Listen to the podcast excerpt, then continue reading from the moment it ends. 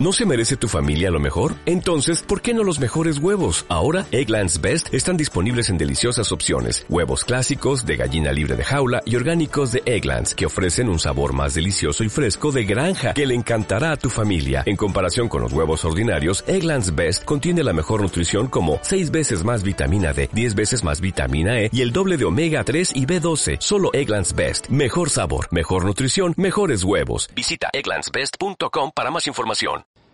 ¿Qué pasa, lo leídos míos? En este episodio voy a empezar una serie de podcasts sin frecuencia, sin obligación, pero va a ser una serie bastante continuista. Os explico. Yo normalmente leo muchos cuentos, eh, muchos cuentos de la época, normalmente de la época pulp americana, o sea, estamos hablando de cuentos pues desde, desde no, hasta 1960, por poner una fecha, ¿vale? Normalmente son historias que aparecieron pues en la típica revista de ciencia ficción, pues el Astounding, el Wonder Stories, el Analog, en aquella, que en aquella época no se llamaba Analog, no me acuerdo cómo, se, llamaba, cómo se llamaba ahora, eh, incluso eh, casi casi la revista Asimov, de Isaac Asimov, en el cual él solo escribía un prólogo y ponía el nombre a la revista, e incluso en esa ya casi lo considero yo historias pulp. Bueno, pues yo suelo leer bastantes historias, simplemente me cojo un número aleatorio de mi colección de pulps bajados y lo, me pongo a leer una historia, ¿vale? Que lo que me, la comento, o sea, me, anoto en el, en el PDF que, que, tengo, o simplemente la leo y ya está. Otras veces son recopilaciones de, de, historias eh, recogidas en libros, ya sea en formato electrónico, que es bastante común, que eh, sobre todo en Amazon, a ver, yo conozco la plataforma de Amazon, es muy común que gente pues recoja historias antiguas que ya no tienen derechos de, de autor ni de nada, estamos hablando siempre en inglés y las, recopila en un, en un fichero de en un EPUB, en un fichero electrónico, ¿vale? En un libro electrónico y normalmente pues a veces hasta son gratis, pero las vende por un, eh, un dólar o 2,49 dólares, dependiendo del autor y del tamaño. Y hay veces que contienen 100, 200, 300, 500 historias ahí obras completas, historias completas de, de, autores, sobre todo de autores si murieron eh, hace ya tiempo. No estoy hablando de los Complete Works of Delphi, que también hace lo mismo, ¿vale? Y coge autores, y aquí ya sí que en Delphi sí que son autores de, de cualquier momento. Mientras no tengan, hayan perdido la mayoría de sus obras los derechos de, de autor, estén libres de derechos, pues el, el que lleva esta, esta empresa pues los recoge, los junta como obras completas y los y los publica. Yo ahí de Delphi tengo las obras completas de Conan Doyle, Thackeray, Wilkie Collins, eh, Charles Dickens, Verne, las traducciones al inglés de Verne. También tengo. Hay otra empresa francesa que hace lo mismo con, en francés y tengo las obras completas de, de Verne, las obras completas entre comillas de Verne en francés. Eh, y esta, esta en concreto que os digo recoge un montón de obras de teatro, un montón de cartas, un montón de cosas. Y conforme van pasando a dominio público más cosas, pues la van añadiendo. De hecho, la tengo en PDF y son cuatro tomos de no sé cuántos miles de páginas cada tomo. Bueno, pues eh, H.G. Eh, Wells, bueno, pues no me refiero a esas a esos a esos libros, sino yo me refiero básicamente a las eh, revistas pulp y a los cuentos publicados en las revistas pulp. Eh, suele ocurrir que muchos de esos cuentos que yo leo en esos libros o en esas recopilaciones o en esas revistas que tengo están traducidos al castellano. Si he encontrado el cuento traducido al castellano, también os lo voy a explicar. Vale, os lo voy a poner, que yo lo he leído en inglés, a veces lo leo en castellano, ¿eh? busco la edición en castellano porque en inglés no me entero absolutamente nada. Bueno, pues en el caso de que encuentre la historia también en castellano, os diré dónde la podéis conseguir, preferentemente en Internet, de forma legal, y otras veces pues no será posible y tendré que deciros que está publicada en tal libro, que está publicada en tal revista, normalmente en Nueva Dimensión, y bueno, pues Si queréis encontrarla, ya será cosa de vosotros. Y bueno, vamos a empezar con un cuento de Sprague de Camp, ¿vale? No sé cómo se pronuncia en inglés, que se titula The Blue Giraffe, que en castellano existe la traducción, ¿vale? Se llama La jirafa azul. Si en internet, en internet buscáis La jirafa azul de Sprague de Camp, veréis que el cuento está disponible en bastantes sitios. Simplemente, yo aquí tengo, estoy viendo una de dcdocplayer.es. No sé si es legal o no, la verdad, este, este sitio, pero vamos, hay bastantes más. En Google me está saliendo uno, dos, dos. De momento dos, que sepa seguro que está, que está el, el cuento publicado. Entonces, bueno, pues entréis a internet si os interesa y leéis, la leéis en castellano. En inglés está recogida en el libro An Anthology of Modern Science Fiction Stories, que es uno de los primeros libros de recopilaciones de cuentos que se publicaron. Ya os lo he contado en otro sitio, pero os lo vuelvo a contar aquí. Eh, normalmente cuando un autor publicaba el cuento en la revista, se publicaba en la revista y si te he visto no me acuerdo. Pero algún editor avispado mm, decidió pues decir, ¿qué pasa si cojo historias ya publicadas y las vuelvo a publicar? En aquel momento todo aquello de derechos de republicación, o sea, de volver a publicar una historia y demás, pues creo que no existía. Lo que se hacía era, se contactaba con el autor, se le decía, oye, eh, ¿quieres publicar este cuento en esta revista?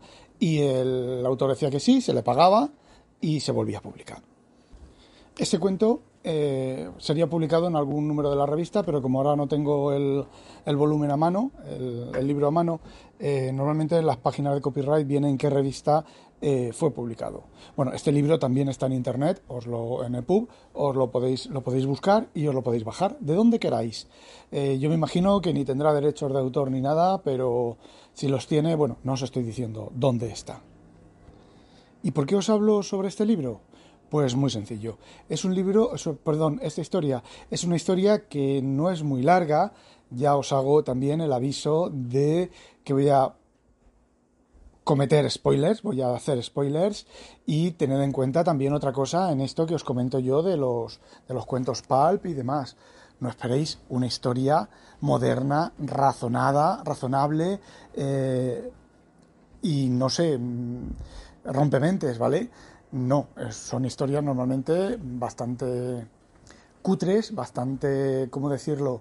Bastante pasadas de tiempo, bastante normalmente suelen ser machistas, suelen tener, bueno, pues una serie de problemas que hoy en día estas historias pues no se podrían publicar. No creo ni siquiera que dejaran publicarlas como antologías en editoriales más o menos serias.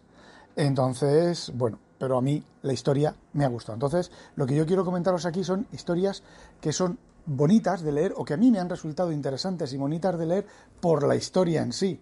Porque este de la jirafa azul, pues sinceramente mm, es bastante, bastante chorra, ¿vale? La justificación o el novum en, en, el cuento es algo que está completamente superado como en la mayoría de este tipo de historias. Pero como Sprague de Camp eh, escribe tan bien y de esa manera tan fluida, yo ayer leí el cuento casi sin enterarme.